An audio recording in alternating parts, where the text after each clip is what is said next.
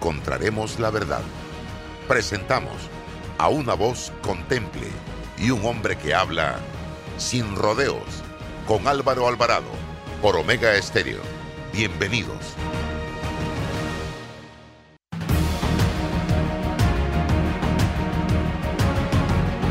¿Qué tal mis amigos? Tengan todos muy, pero muy buenos días. Bienvenidos a este su programa Sin Rodeos a través de Omega Estéreo, jueves 12 de agosto, año 2021. Estimados amigos que me sintonizan a esta hora, estoy como todos los días en compañía del licenciado César Ruilova para eh, compartirles eh, nuestros comentarios y nuestras acostumbradas entrevistas con invitados especiales donde abordamos temas de interés nacional. Quiero agradecer al diario La Estrella de Panamá, que se hizo eco, César, el día lunes y martes de nuestras entrevistas con el, el administrador de la autoridad del canal, Ricardo T. Vázquez, destacando aspectos importantes de la misma, y también eco de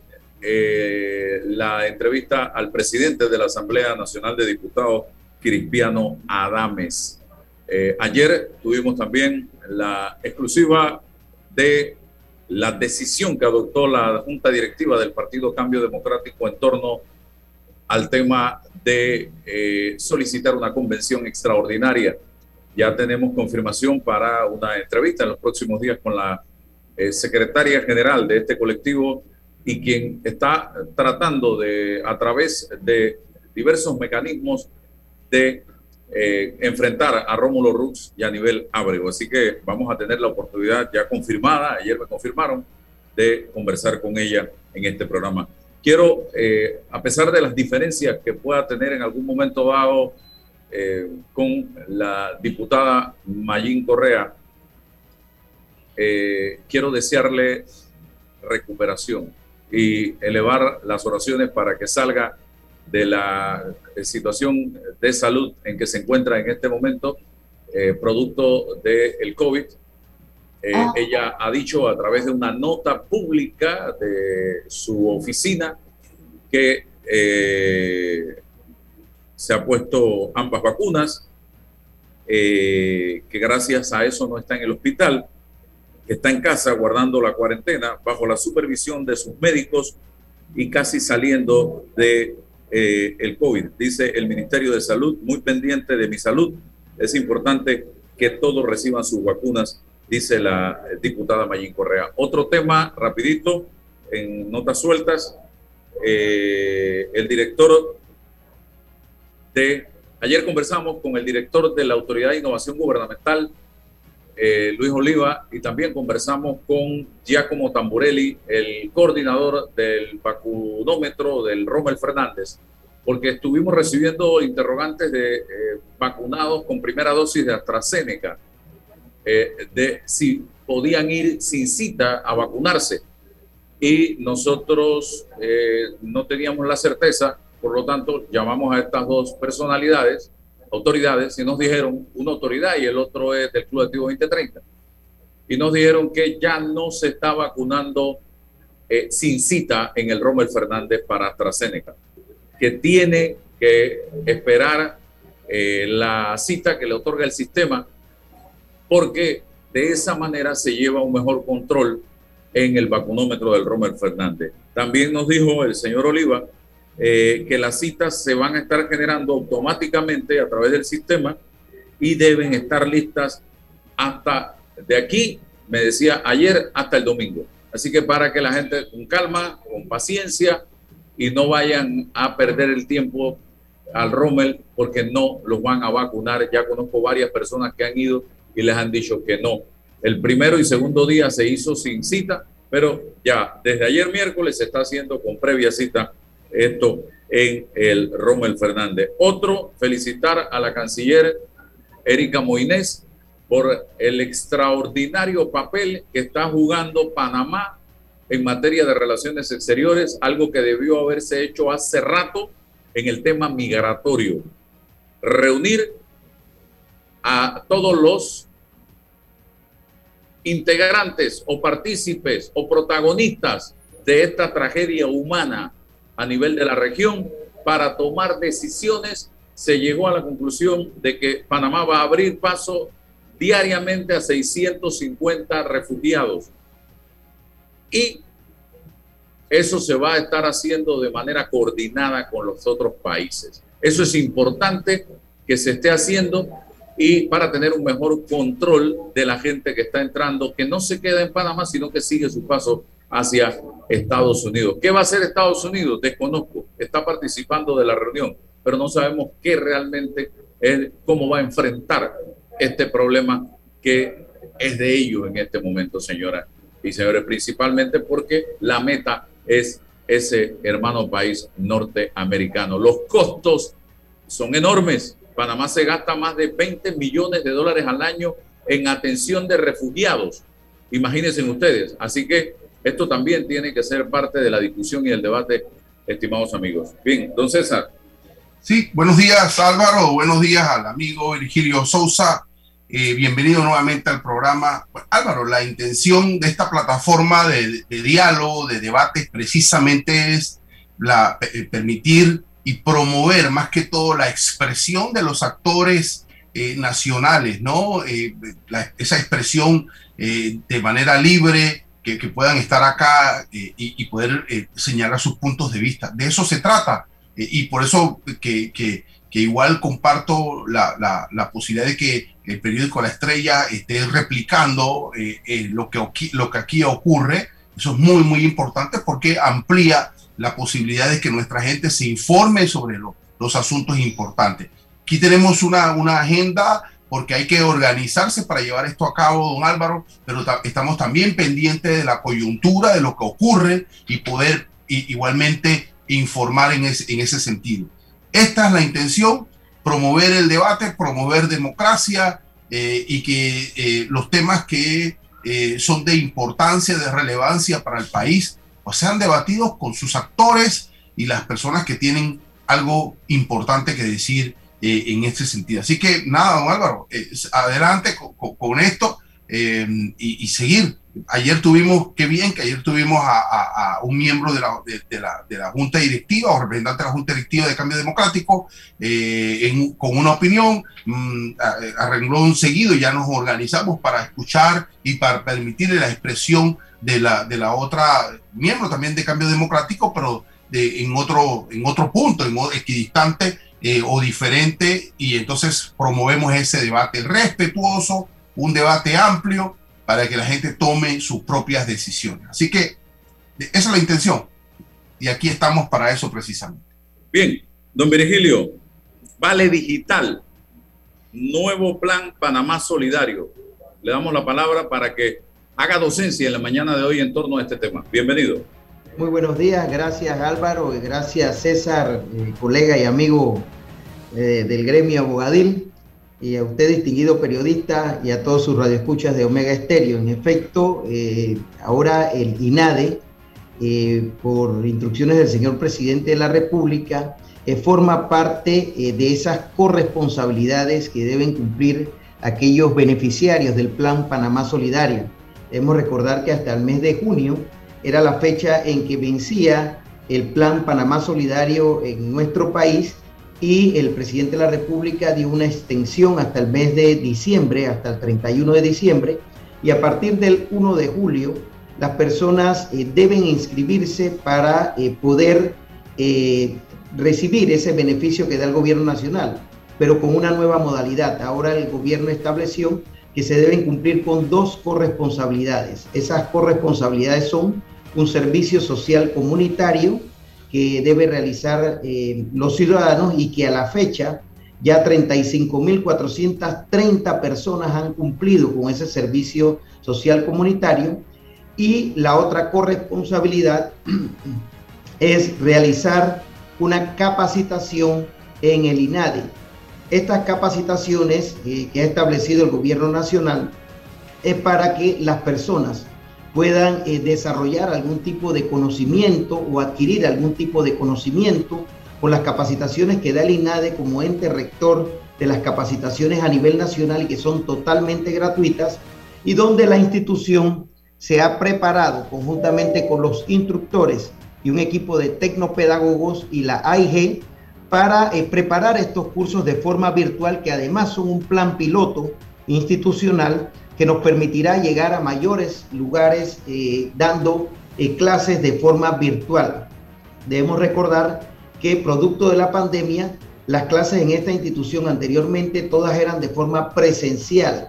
Ahora, desde este año hemos incluido la modalidad virtual y hemos adquirido conjuntamente con la AIG el sistema o la plataforma Esther que estaba utilizando el Ministerio de Educación de forma tal que las personas que reciben los cursos del INADE eh, puedan aprovecharlo de forma virtual y hemos preparado cinco cursos.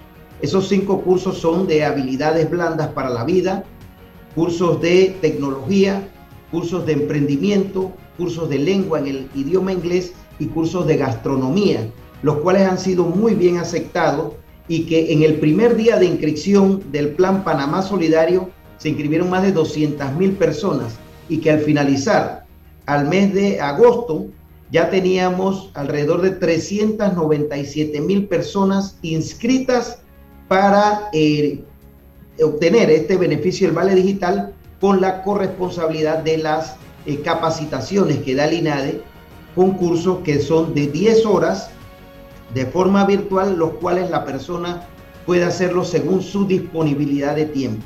Nosotros comprendemos que en 10 horas es un término o un tiempo relativamente corto para que se logre un aprendizaje completo. Sin embargo, lo que pretende la institución y el gobierno nacional, además de que la persona tenga una capacitación al obtener el beneficio, es que se motive también para participar en los cursos que da el INADE a nivel nacional en las 23 sedes regionales que tenemos y de forma virtual y que pueda eh, adquirir otros conocimientos en los otros temas que se dan de forma institucional. Sí, eh, el licenciado Virgilio, eh, pregunto, en total, ¿cuántos cursos contiene el plan en total? segundo, sería si todos los que se inscribieron a tomar los cursos, todos van a recibir el vale eh, digital o hay un filtro porque se dijo que era uno por familia. ¿Cómo van a hacer ustedes? debemos recordar, Álvaro, que esto está eh, conectado conjuntamente con la AIG. Nosotros mantenemos el, sistema directamente conectado al, al, programa que tiene eh, la AIG del Plan Panamá Solidario y de igual forma el MIDES mantiene conectado la base de datos de todos los beneficiarios del Plan Panamá Solidario. Esto permite eh, que se pueda hacer una evaluación de cuántas personas, incluso eso está conectado a la base de datos del Tribunal Electoral, de cuántas personas eh, residen en un hogar determinado y de cuáles son aquellos que están exentos o no de realizar estos trabajos comunitarios o la capacitación. Por tanto, esos filtros los hace directamente el sistema conjuntamente con el equipo de la AIG. Si bien es cierto, existen cinco cursos, en este momento para el mes de septiembre nos hemos preparado debido a la gran demanda con cinco cursos adicionales, cinco cursos nuevos, es decir, vamos a tener 10 cursos para el mes de septiembre, en el cual hemos ampliado con cursos, por ejemplo, de eh, taller de liderazgo, en mantenimiento preventivo de automóvil, de atención de turistas, de seguridad vial y nociones de hoja de cálculo o Excel. Esos son algunos de los cursos que se han ampliado en la oferta educativa para eh, beneficiar a los miles de panameños, a los 397 mil personas que se han inscrito en el Vale Digital. Y la pregunta es muy oportuna, porque las personas para poder recibir el beneficio que ya anunció el señor presidente de la República a partir del día martes por número de cédulas que van recibiendo, deben completar esa corresponsabilidad. Es decir, deben realizar el curso para poder eh, recibir el beneficio del Vale Digital. Eh, Virgilio, ¿qué se aprende en 10 horas? usted que es producto de estudios, César que es producto del estudio, yo soy producto del estudio, le pregunto, ¿qué se puede aprender en 10 horas? Sí, mire, en este, en este momento, como les expliqué, eh, inicialmente son talleres prácticos para que la persona eh, pueda tener algún tipo de orientación. Por ejemplo, eh, cuando hablamos de desarrollo humano, en los cursos de desarrollo humano, se le explica a la persona lo que es trabajar en equipo, cómo puede esa persona desarrollar esas habilidades de liderazgo, y a través de tutoriales y videos preparados por los instructores y tecnopedagogos, ellos eh, elaboran una eh, video tutorial de forma tal que la persona tenga el interés de continuar con estos cursos que nosotros sí desarrollamos con mayor amplitud de horas, que son de 40, 50, 60, llegamos a algunos hasta 600 horas, que son los cursos que realmente da el INADE. Esto es un plan piloto que como bien te expresé anteriormente, era eh, como una forma de aprendizaje acelerado eh, para eh, los ciudadanos y que tampoco fuese un obstáculo para que recibieran el vale digital, porque al final incluso se le hace una evaluación de el aprendizaje que tiene la persona. Somos conscientes de que 10 horas es muy corto el tiempo. Sin embargo, en este plan piloto nos va a permitir dar cursos de mayor cantidad de horas y que los ciudadanos puedan inscribirse. Al final del curso, cuando las personas terminan, los invitamos a que se inscriban en los cursos del INADE, que dicho sea de paso, te informo de que nosotros teníamos los procesos totalmente manual.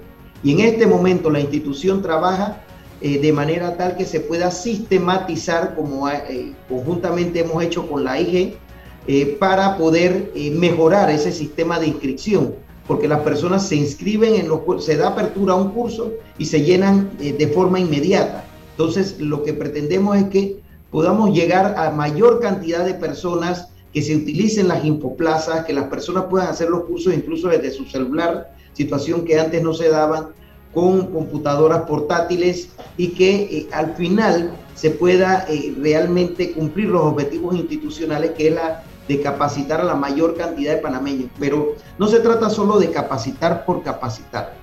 Nosotros tenemos aquí reuniones constantes con los sectores productivos, como por ejemplo la Fundación del Trabajo, la Cámara de Comercio, el Sindicato de Industriales, y estamos tratando de orientar las capacitaciones hacia las necesidades del mercado laboral. Por ejemplo, las zonas francas nos han pedido personas que manejen el idioma inglés, que manejen el idioma portugués, que los capacitemos en temas de logística. Y esas conversaciones son las que estamos tratando de orientar hacia que la institución no solo pueda realizar estas capacitaciones, sino que además podamos de alguna forma realizar esa formación dual que se ha perdido desde los tiempos del ingeniero Planels y poder retomarla, que es nada más que entre la empresa privada y el instituto, poder formar a ese ciudadano de forma tal que unos días venga a practicar al instituto eh, o a capacitarse al instituto y otros tres días pueda ir a la empresa y pueda ir capacitándose de manera paralela. Pero además que a ese participante del curso también la empresa le pueda dar algún tipo de estímulo y que esa empresa también tenga algún incentivo por capacitar a ese ciudadano panameño. En estos momentos que la economía del país lo necesita tanto, es fundamental para nosotros retomar ese tema de la formación dual y poder conjuntamente con las empresas industriales, con los hoteles, con el sector turismo, con el sector automotriz, que las personas que vienen a nuestros talleres a aprender a ser chapisteros, mecánicos, de igual forma puedan ir a una empresa a practicar y de esta forma incentivar ese aprendizaje con la formación dual que en estos momentos eh, tanto lo necesita nuestro país. Virgilio, eh, una pregunta puntual eh, y después quizás una más general.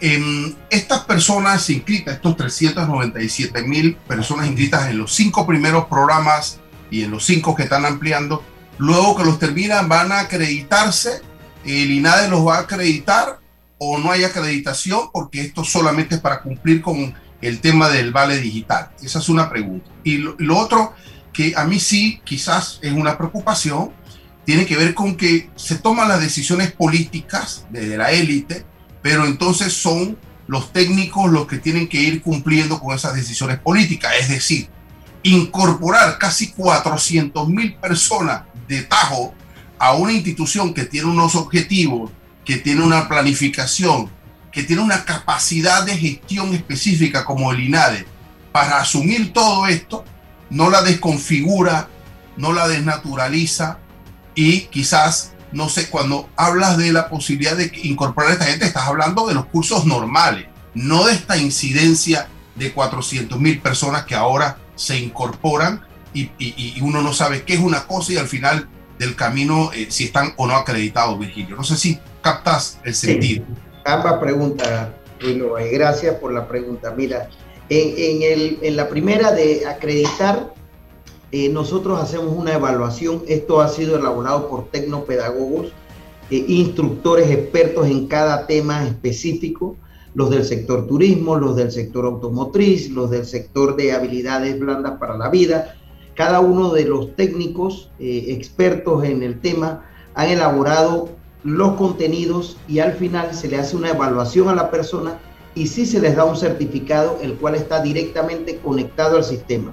Se les e-, emite un certificado de haber culminado el curso y que es de 10 horas y que al final la persona lo puede imprimir para eh, que le sirva para su hoja de vida.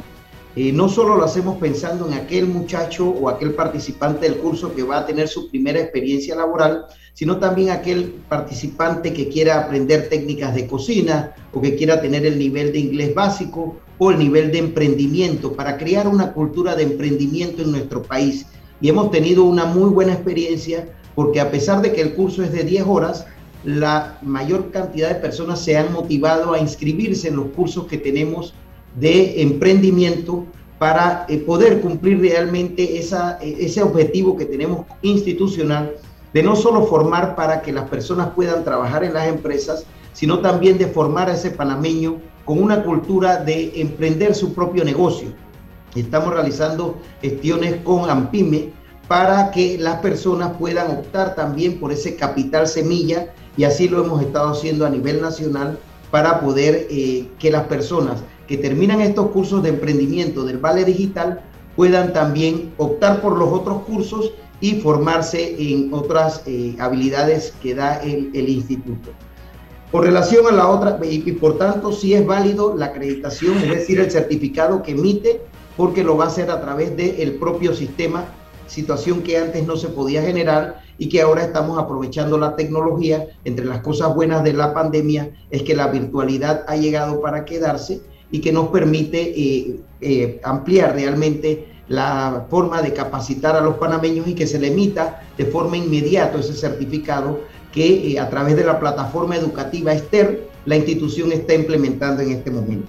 Por otro lado, si bien es cierto, eh, nosotros tenemos aquí en la institución cuatro periodos educativos o cuatro periodos donde se dan las capacitaciones, te puedo anunciar en este momento que inicialmente era una de nuestras grandes preocupaciones de que si nosotros ya tenemos una programación de eh, cierta cantidad de cursos y que el año pasado la institución estuvo prácticamente congelada o paralizada y solamente se dieron mil cursos, en este momento, eh, gracias a Dios, te puedo anunciar que el equipo del INADA ha estado trabajando inclusive los fines de semana y yo sí tengo que reconocer eh, el gran equipo de trabajo que tenemos en esta institución, el cual ha estado elaborando esa milla extra de forma tal que no se paralicen los cursos que nosotros llevamos a cabo de forma normal. En este momento nos encontramos en el, en el tercer periodo de clases, en donde no solo estamos dando clases de forma virtual, que hemos tenido que capacitar a nuestros docentes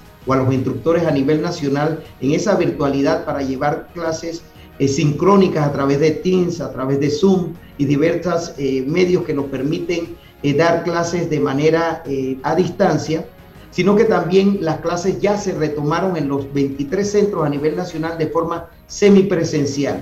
Y en este momento, al tercer trimestre, al, al tercer periodo, te puedo adelantar que ya hemos capacitado a 86.300 panameños.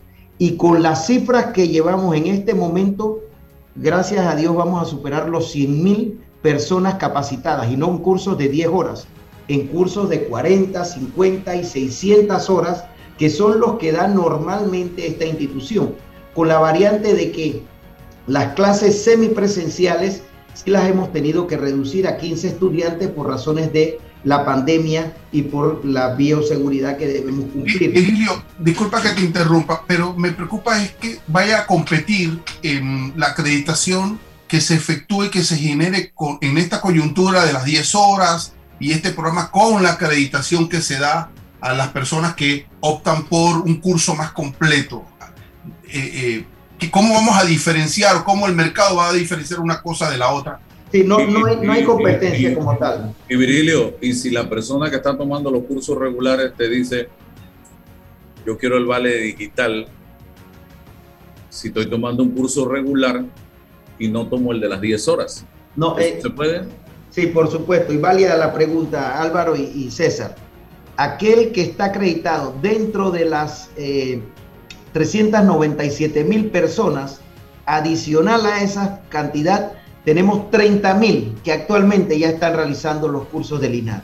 30 mil personas y perfectamente eh, le es válido para el vale digital. Ya ellas tienen conocimiento de eso porque el sistema inmediatamente lo acredita. Pero debemos recordar que las personas deben inscribirse mes a mes.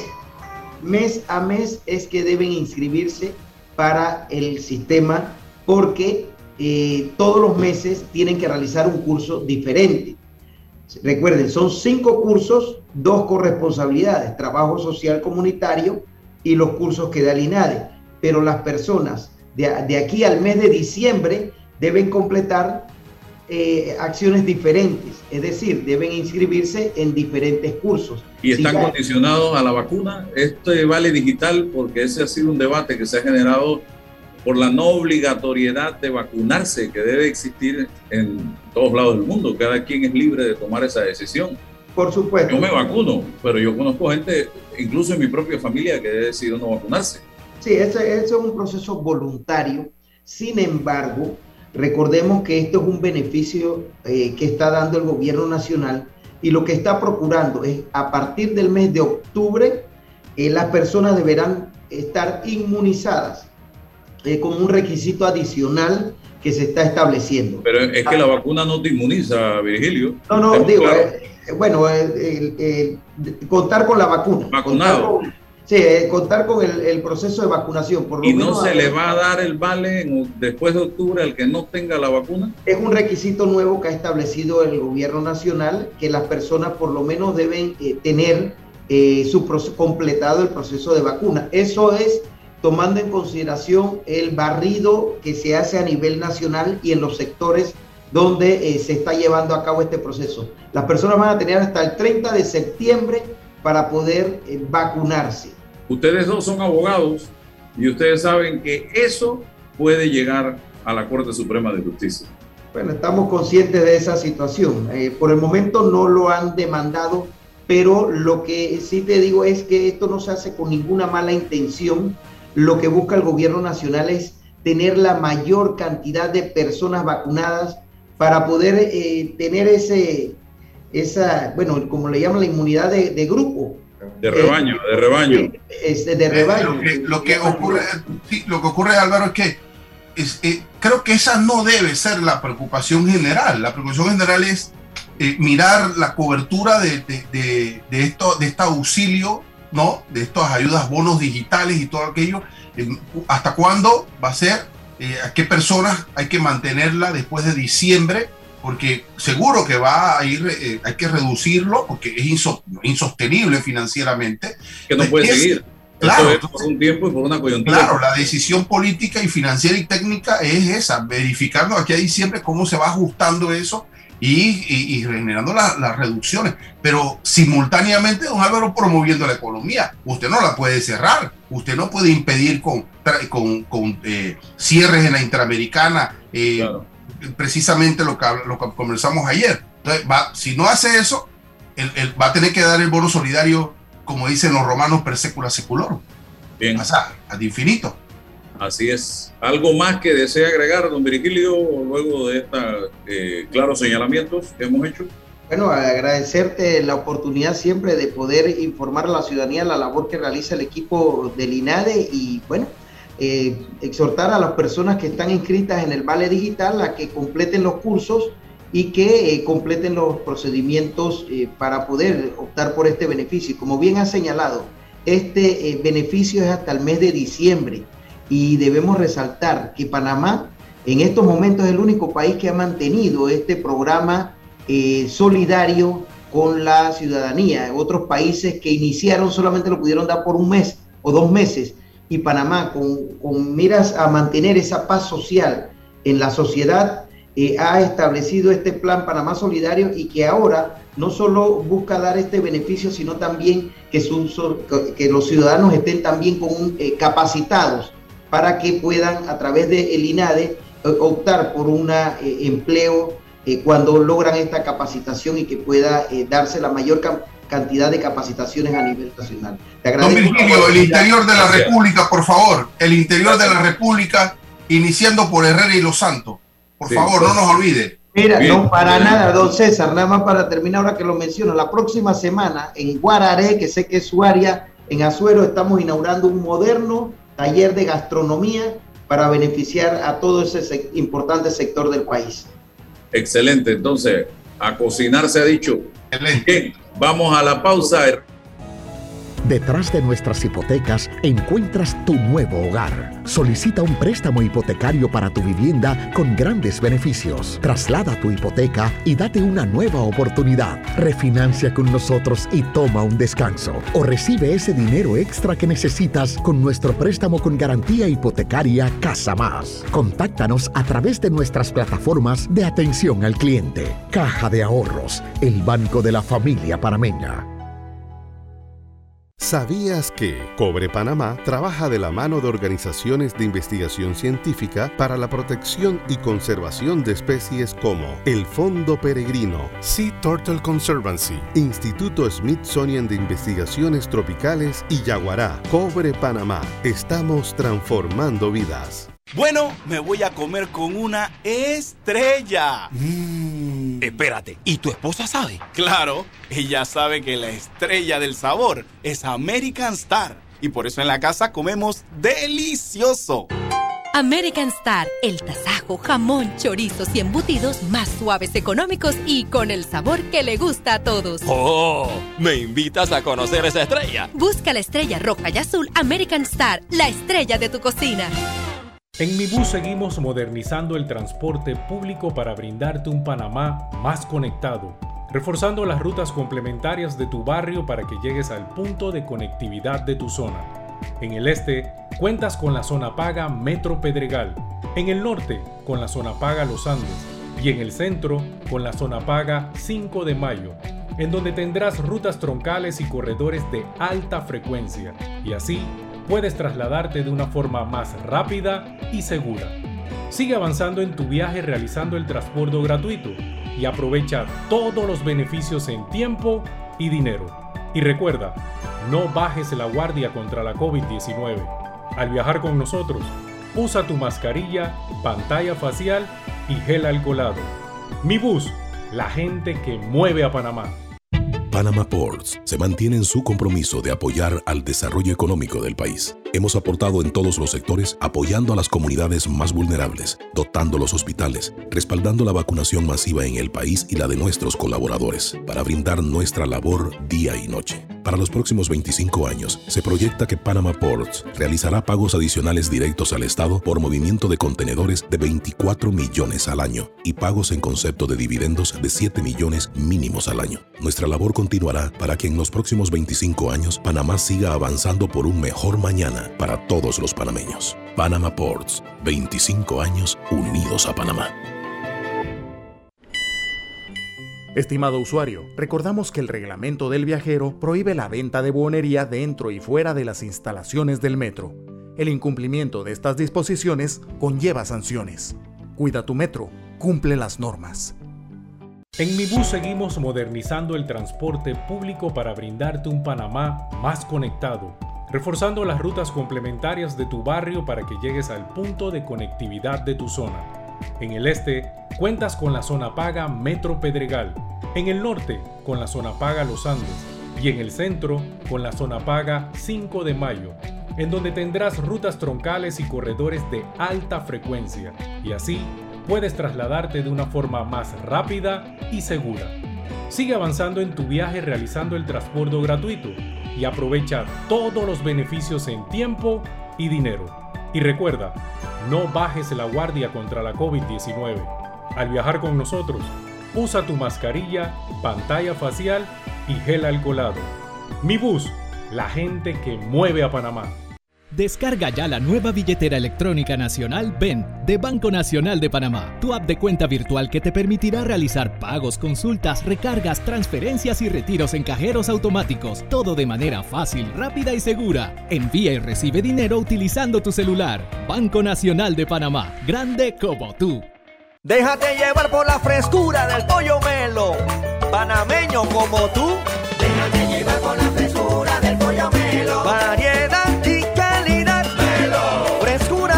De altos estándares. la calidad es una promesa para llevarte el pollo melo siempre fresco hasta tu mesa. Déjate llevar por la frescura del pollo melo. Por su sabor y calidad lo prefiero. Déjate llevar por la frescura melo.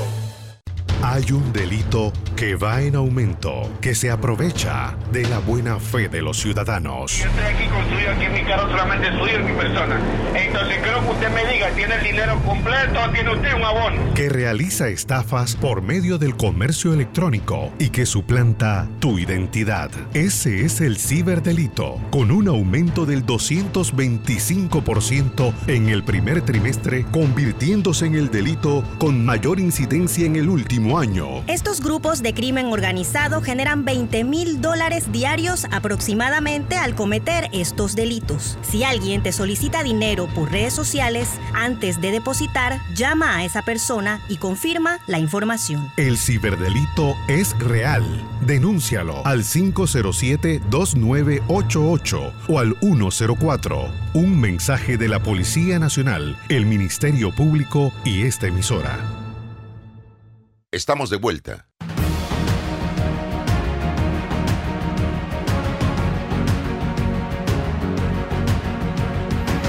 Seguimos. José Calderón es nuestro invitado en este momento, doctor. Él es psiquiatra y me gustaría brevemente conocer si usted tuviera que dar eh, una estadística de gente que está atravesando por situaciones emocionales complejas, por trastornos, por traumas. Eh, ¿Qué nos diría, doctor? Muy buenos días Álvaro y muy buenos días a todos los radioyentes. Eh, mira, los problemas de salud mental en términos muy amplios y generales como diagnósticos eh, parecen tener en el mundo entero un, un pico durante la pandemia, sobre todo ya avanzada la pandemia, en digamos el último año, se ha comenzado a registrar un aumento de las consultas por trastornos que incluyen alteraciones tipo ansiedad o depresión. Ahora, ¿qué tan eh, esperable es una situación como esta? Pues definitivamente era eh, algo eh, desde el punto de vista epidemiológico lógico. ¿Por qué? Porque estamos hablando de una situación altamente estresante para toda la población. Aquí entramos en un tema eh, que vale la pena hacer docencia sobre ello. Estresante. ¿Qué significa estresante? Significa que genera los mecanismos de estrés. Los mecanismos de estrés son mecanismos normales. Las personas muchas veces hablan del estrés como si fuera una enfermedad. El estrés no es, no es ninguna enfermedad. El estrés es una reacción del organismo humano, una reacción bioquímica del organismo humano que genera impacto en nuestra vida psicológica también. O puede generar impacto en nuestra vida psicológica también. Esa es una reacción para adaptarnos a situaciones de confrontación, a situaciones de amenaza. Esas situaciones de amenaza eh, que, nuestro cuerpo, que nuestro organismo vive en algún momento, las debería superar con diferentes tipos de herramientas. Hablando específicamente de salud mental, nosotros tenemos los mecanismos de funcionamiento normal que nos hacen adaptarnos a situaciones incómodas, a situaciones adversas. Y entre esas, eh, esos mecanismos de adaptación hay mecanismos conductuales, hay mecanismos que son defensas de nuestra personalidad que nos ayudan a enfrentarnos. La gran mayoría de las personas que se enfrentan a situaciones muy difíciles pueden adaptarse. Esos son mecanismos que tiene el organismo humano. Y hemos visto que efectivamente la gran mayoría de la humanidad se ha venido adaptando a la situación de pandemia, que es una situación inédita en el mundo. Pero entonces, ¿por qué los aumentos de las consultas por este tipo de cosas? Porque la preocupación ha aumentado, porque la gente está percibiendo ese estrés por el confinamiento, por el temor al, contagio del virus, por el temor eh, infundido por los, eh, los difusores de, de, bulos como los antivacunas y demás, por las diferentes noticias que a veces son excesivamente reiterativas sobre las situaciones que, pueden ser perjudiciales o que pueden ser amenazantes. Eh, por todas estas situaciones se incrementa efectivamente las reacciones ante el estrés. Dentro de todas esas reacciones, vamos a tener un grupo de gente que muchos de ellos ya padecían trastornos de ansiedad o trastornos depresivos de diversas índoles y muchos de ellos no lo sabían y simplemente ahora han dicho, bueno, ya yo no soporto esto, voy a consultar. En las consultas, a menos que sean estudios hechos por encuestas, que también los hay, eh, las consultas han aumentado porque hay personas que comienzan a admitir necesito ayuda de salud mental. Desde ese punto de vista, eh, viéndolo ya con una óptica de, salud pública, si es posible eso, eh, esto ha, beneficiado el reconocimiento de las personas de que hay un aspecto de su salud, que es la salud mental. Gente que nunca en su vida había admitido, necesito ayuda para mi salud mental, en este momento dice, ya no puedo más, necesito ayuda. Pero la gran mayoría tienen diagnósticos que podríamos catalogar de crónicos, podríamos catalogar de eh, prolongados en el tiempo. Sin embargo, también ha habido muchas personas que tienen eh, situaciones nuevas, perdón, ante eh, las amenazas que, que representa la pandemia. Estas situaciones nuevas pueden ser en su gran mayoría reacciones de adaptación. La, clásica, doctor, en Panamá, yo no voy al psiquiatra porque yo no estoy loco. Y eso es una tremenda equivocación de las personas que lo dicen.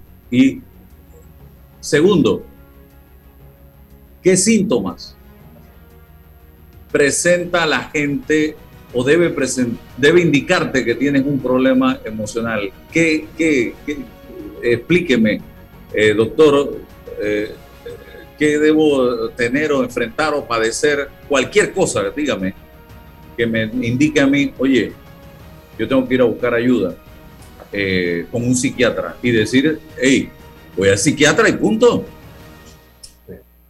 Mira, eh, como te dije, el organismo humano tiene sus propios mecanismos de adaptación y tiene una serie de percepciones emocionales o de reacciones emocionales que son normales.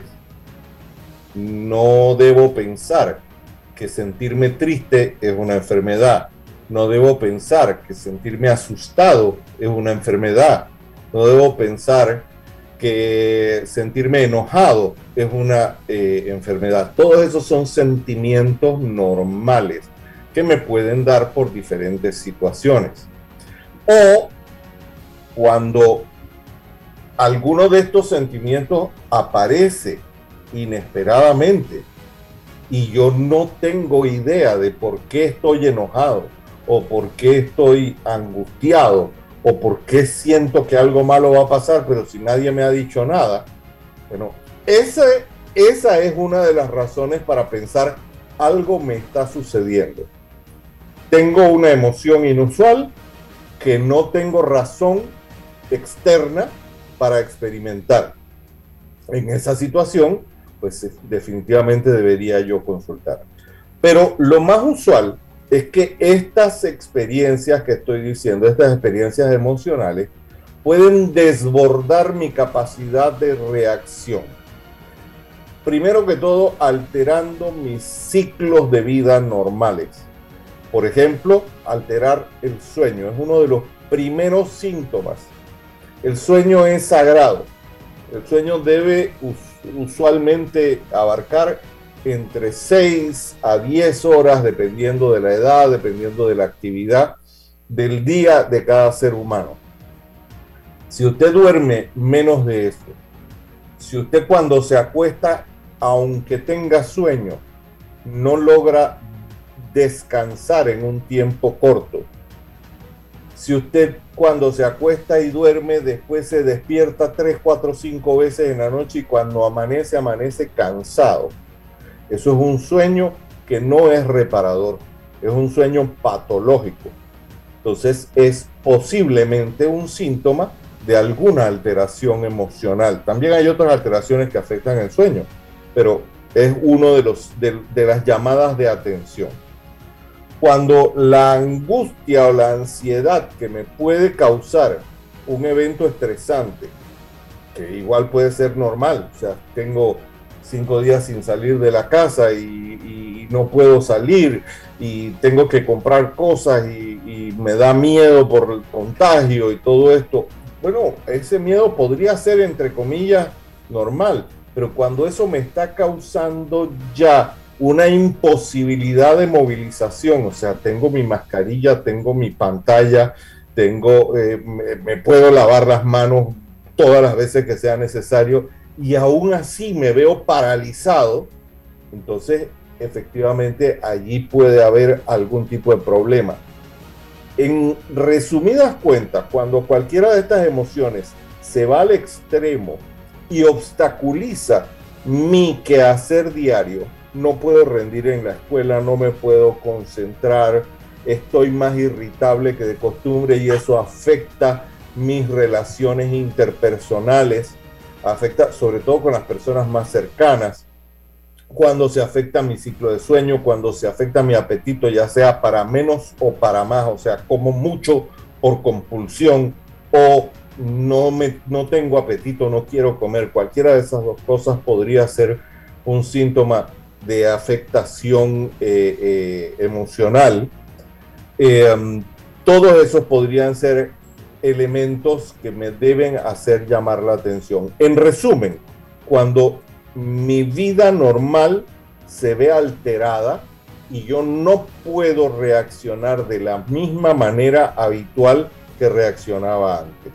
Hacia la ansiedad sería cuando esto es una especie de temor inexplicable o temor injustificable frente a situaciones que normalmente yo enfrentaría.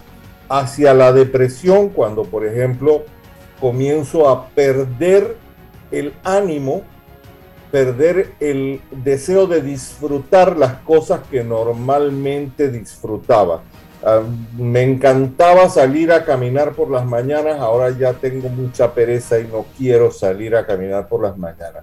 No me perdía una serie de televisión, en este momento no me importa si la dan o no la dan. Y así sucesivamente. Pierdo el gusto por las cosas que habitualmente me gustaban. Es importante, como lo dije al principio, diferenciar la depresión o las depresiones, porque son muchos los, los diagnósticos que conllevan síntomas depresivos, las depresiones de la tristeza. Primero porque no son sinónimos. La gente cree normalmente que para estar deprimido tengo que estar triste. No, señor. La depresión conlleva sentimientos negativos que pueden incluir tristeza profunda. Y lo peor de la depresión es el pensamiento suicida que me puede llevar a la acción suicida.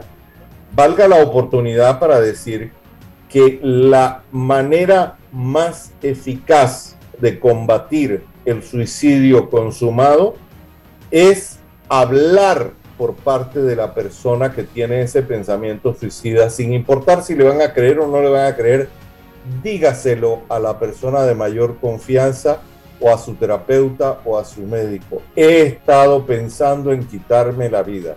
Eso hay que decirlo para que alguien pueda escucharlo y ayudarlo. Y por parte de la escucha es escuchar con atención y respeto a la persona que tiene esa idea. Lo digo porque debo aprovechar el medio para poder hacer continuar esta campaña de prevención del suicidio que en la que nos hemos abocado desde hace mucho tiempo eh, y porque es prevenible y también para quitar el mito aquel de que de eso no se habla de eso hay que hablar y hay que hablarlo cuando ocurre para evitarlo. Sin embargo, también para desmitificar otra falsedad. Los suicidios no han aumentado, por lo menos no en nuestro país. Durante la pandemia no han aumentado. Las cifras han disminuido ligeramente. ¿Por qué? Seguro que no es por la pandemia, porque la estadística ha sido así. Lo que quiere decir estadísticamente es que la pandemia no ha influido en las, en las cifras de suicidio.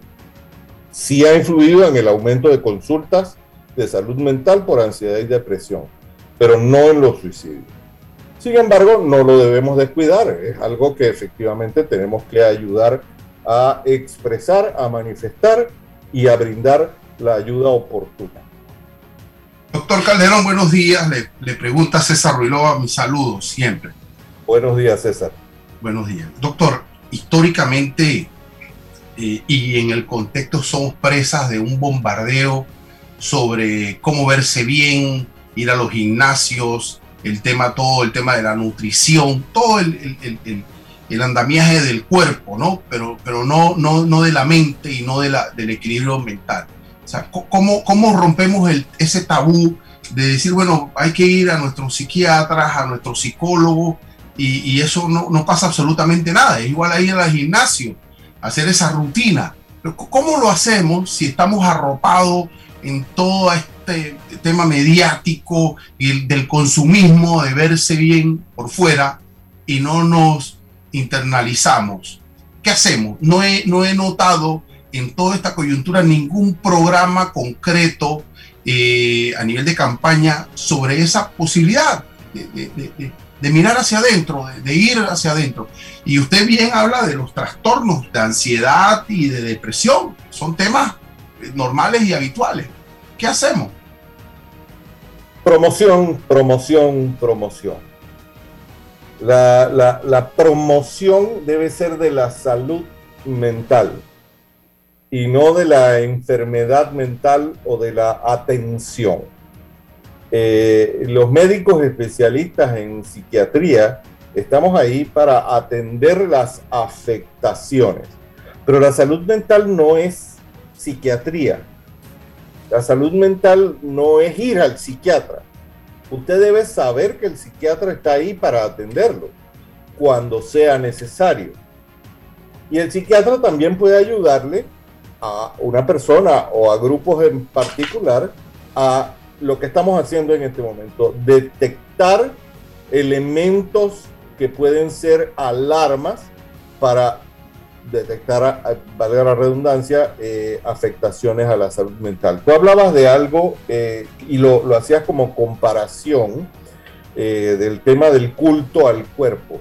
Eso está de moda y los medios de comunicación y los elementos económicos hacen que se pueda promulgar de una manera muy comercial en la actualidad.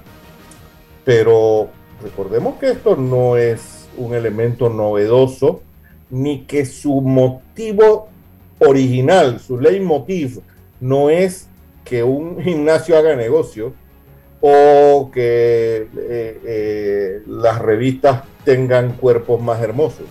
No, el leitmotiv de esto es salud. Y la salud mental también. Porque efectivamente desde Aristóteles vemos cómo el, el cuidado del cuerpo es parte esencial del cuidado del alma para Aristóteles, fíjate. Entonces, hoy en día también es cierto. Esto es integral. No somos una mente y un cuerpo. Doctor, no, quizás hablo del narcisismo, ¿ah? no, no hablo de esa expresión. Sí, Pero, pero yo me monto en eso para, para además decir, cuidar tu salud mental es poder salir a la calle a caminar todos los días. Cuidar tu salud mental es hacer tus flexiones y tus estiramientos todos los días. Todo eso también es cuidar tu salud mental, más que ir al psiquiatra, pero efectivamente voy entrando en el elemento que me, que me das pie para, para poder eh, eh, comentarlo. Cuando tenemos alguna de estas alteraciones a la salud que hemos mencionado en este momento, cuando ya yo no puedo manejar las cosas que habitualmente manejaba, cuando mi forma de ser ha cambiado y es evidente para mis seres queridos y hasta para mí mismo, pero no lo quiero reconocer, entonces puede haber un problema de salud mental. Si usted tiene un dolor en una muela, usted va al odontólogo porque tiene un problema de salud dental. ¿Será que su salud dental es más importante que, que su salud mental? Yo creo que es a eso eh, eh, a, lo que te refería. El estigma ha ido disminuyendo sobre la atención a la salud mental. Yo creo que sí ha ido disminuyendo. Eh, es algo paulatino y nos corresponde a los profesionales de salud mental y a los comunicadores sociales favorecer la promoción de la salud mental por un lado y la promoción de la atención a los problemas de salud mental por otro, como una atención que está disponible. Y fíjate una cosa interesante, en nuestro país, si lo comparamos con la mayoría de los países de la región cercana, hay una eh, presencia de equipos de salud mental formados por psicólogos, psiquiatras, enfermeras de salud mental y trabajadores sociales en la mayoría de nuestros centros de salud. Y nuestros centros de salud han seguido atendiendo presencialmente, aún en estas especialidades, eh, durante toda la pandemia. Ha habido momentos puntuales donde algún centro ha cerrado porque ha habido alta incidencia de contagios, eh, ha, habido, ha habido bajas, hemos tenido eh, dos o tres colegas que han fallecido víctimas del COVID.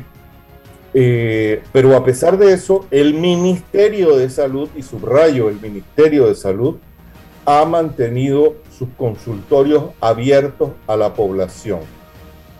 Y hemos mantenido la atención constante a, eh, a las personas que requieren de algún tipo de atención a salud mental. Y yo creo que sí, reitero lo que dije hace un momento, hemos visto un aumento de eh, la disposición de la población a atenderse con el psiquiatra. Y el hecho de que el psiquiatra esté presente en la comunidad ha ayudado mucho a disminuir el estigma sobre la atención de salud mental en nuestro país. Es algo que no vemos en todos los países de la región. En muchos otros países de la región ese estigma de que el que va al psiquiatra está loco eh, eh, todavía persiste con mucho mayor fuerza. No es que lo hayamos eliminado en nuestro país, pero creo que vamos en ese camino. Bueno, muchísimas gracias, doctor, por educar. Ahí también se hace, se trabaja desde la consulta, educando a la población eh, a través de los medios de comunicación. Gracias, que tenga buen día. Gracias, doctor Calero. Muchas gracias. Muchas gracias, César. Saludos. Salud. La información de un hecho se confirma con fuentes confiables y se contrasta con opiniones expertas. Investigar la verdad objetiva de un hecho necesita credibilidad y total libertad. Con entrevistas que impacten, un análisis que profundice y en medio de noticias, rumores y glosas, encontraremos la verdad. Presentamos a una voz contemple y un hombre que habla sin rodeos con Álvaro Alvarado por Omega Estéreo. Gracias por su sintonía. Panamá Light nos trae mansa promo. Busca tus six packs de lata a solo $3.99 y la caja de botellas a $12.49. Válido del 1 de julio al 15 de agosto de 2021. Aplica en Mini Super de